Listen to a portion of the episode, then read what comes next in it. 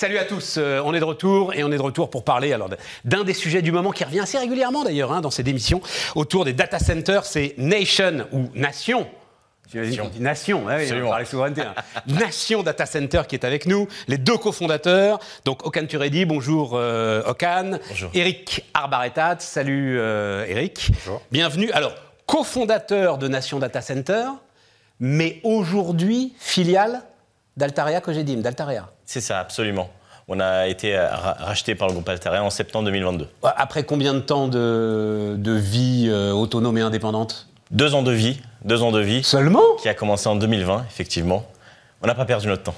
Et qu'est-ce qui cherchait alors euh, Altaria euh, en vous rachetant euh, au bout de deux ans? Vous avez eu le temps. Alors non, mais à ce moment-là, je vais poser la question. Vous avez eu le temps de euh, faire quelle différence?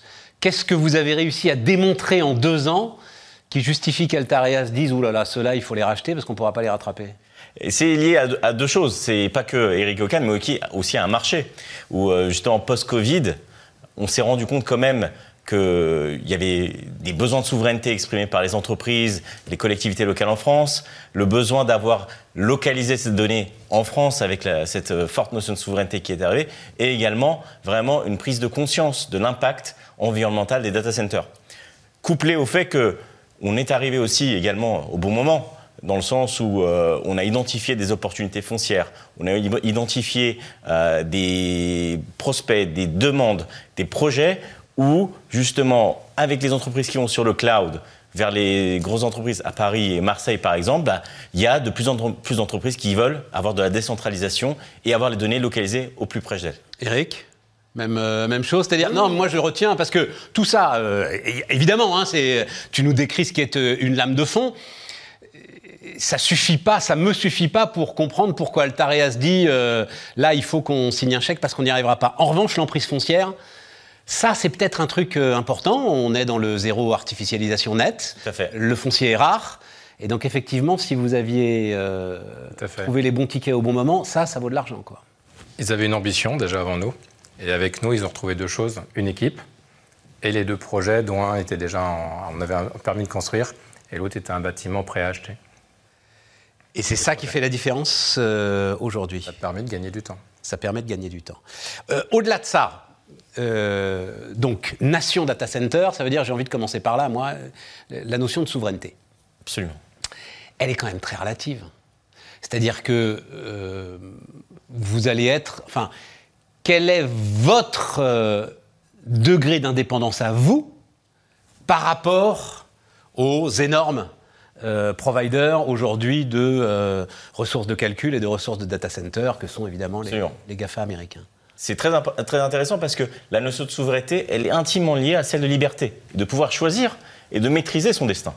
Et c'est pour ça que justement, ça peut effectivement être un concept relatif, mais nous, on est là pour apporter plus de confiance, plus de sérénité, dans le sens où c'est un bloc qui va aller du logiciel jusqu'à l'infrastructure immobilière du data center, et nous, on apporte cette première pierre de souveraineté, ce socle sur lequel, autour duquel vous pouvez bâtir votre maîtrise, dans le sens où un data center qui va être détenu, par exemple, par une entreprise étrangère, avec son accès est peut-être exposé à certaines lois à laquelle nous ne sommes pas de notre côté, parce qu'effectivement, comme on, vous l'avez dit, on est filiale. Les serveurs à l'intérieur, ils appartiennent à qui? À nos clients. À nos clients, et c'est ça qui est vraiment super intéressant pour eux, c'est la liberté. Donc c'est, alors pardon, je vais utiliser les termes techniques, hein, mais c'est finalement du on-premise déporté.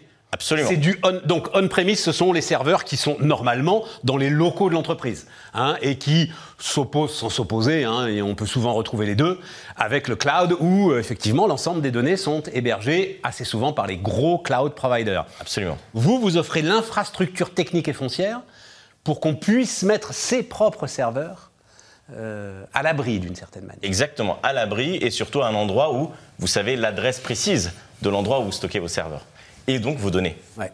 Et on applique toutes les règles de l'ANSI qui, effectivement, a dicté des règles pour qu'il n'y ait pas de, de, de risque de, de, puissance extérieure qui viennent récupérer les données. C'est de l'immobilier ou c'est de la techno ce que vous faites? C'est de l'immobilier, c'est de l'industrie ou c'est de la techno? Bah, C'est un immobilier très, très spécial, mais c'est vraiment Qu'est-ce avant qu'il a tout de un spécial immobilier. cet immobilier? Alors, Il est très sécurisé, il ne s'arrête jamais, il y a une sécurité de fonctionnement. Donc ça, ça implique quoi? Attends, non, mais parce que donne des détails, c'est intéressant. Très sécurisé, par exemple, ça implique quoi? Oh bah, il, y a, c'est- c'est- c'est plus- alors, il y a deux aspects. euh, il y a l'intrusion. Donc, effectivement, au niveau intrusion, on a des niveaux de sécurité très importants avec de la vidéosurveillance, du contrôle d'accès, de la biométrie. Très sécurisé en termes de protection incendie. Donc, la détection très précoce, de l'extinction incendie. Euh, le client veut vraiment une garantie que ces données qui sont à l'intérieur euh, sont vraiment dans le meilleur des coffres forts. Ouais. Pour autant, il sécurise par des, en doublant ces données ailleurs. Mais c'est très important. Et au-delà de ça, euh, l'information, elle doit être conservée, mais elle doit être tout le temps disponible. Et ça, c'est la haute disponibilité, c'est la sécurité de fonctionnement. Et donc c'est par exemple l'énergie. Ça, c'est l'énergie, c'est la climatisation, Ça veut dire que tous les systèmes sont doublés, triplés, euh, à minimum doublé. à minimum doublés. Ouais, voilà, c'est ça. Donc sécurité, énergie, Énergie. donc 24 heures sur 24. 24 heures sur 24, avec des gardiens 24 heures sur 24. de Un, 24 heures sur 24. un autre élément aussi qui euh, marque la spécificité de ces. Une consommation d'énergie euh, extraordinairement euh, importante par rapport au nombre de mètres carrés. Voilà.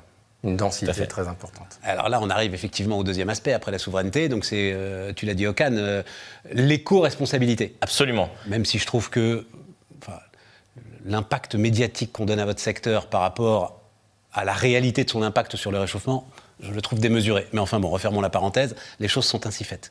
Et donc là, quelle est votre, euh, quelle est votre action? Qu'est-ce que vous pouvez faire pour essayer de limiter cette consommation d'énergie? Et effectivement, dans une logique environnementale, pour nous, il n'y a pas de petits gestes, il n'y a pas de petit effort. Tout doit être pris.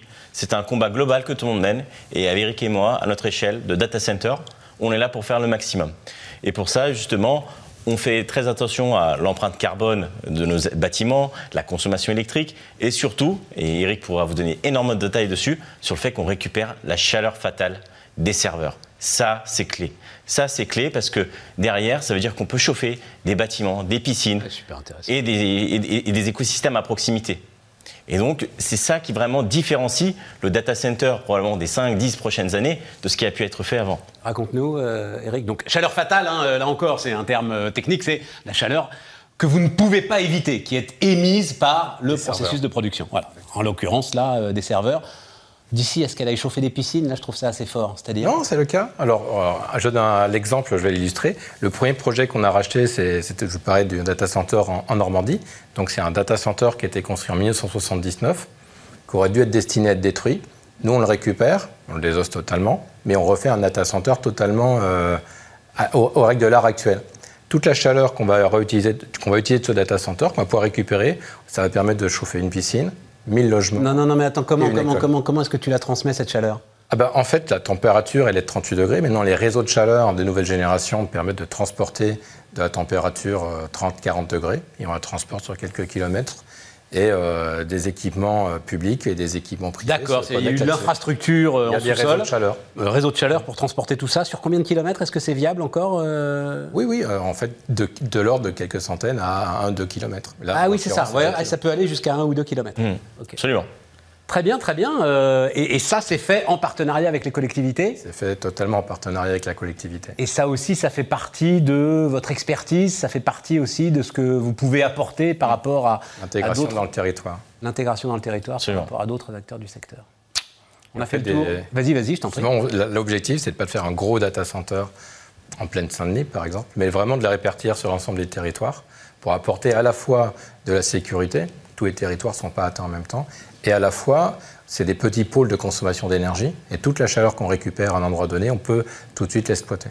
Donc c'est à faire des choses à l'échelle des territoires, Ce qui doit baisser d'ailleurs les coûts d'exploitation, et qui permet aux clients de payer moins cher. qui permet aux clients de payer moins cher et qui doit développer aussi l'acceptabilité du projet, du bâtiment, euh, Oui. dans la euh, communauté, la collectivité dans laquelle il s'intègre. Tout à fait.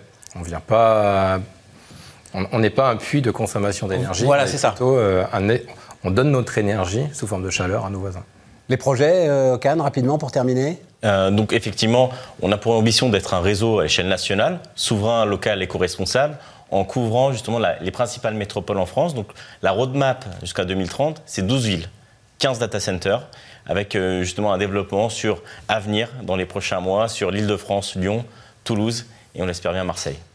Voilà, vous avez fait connaissance avec Nation. C'est bien Nation, hein C'est euh, Nation.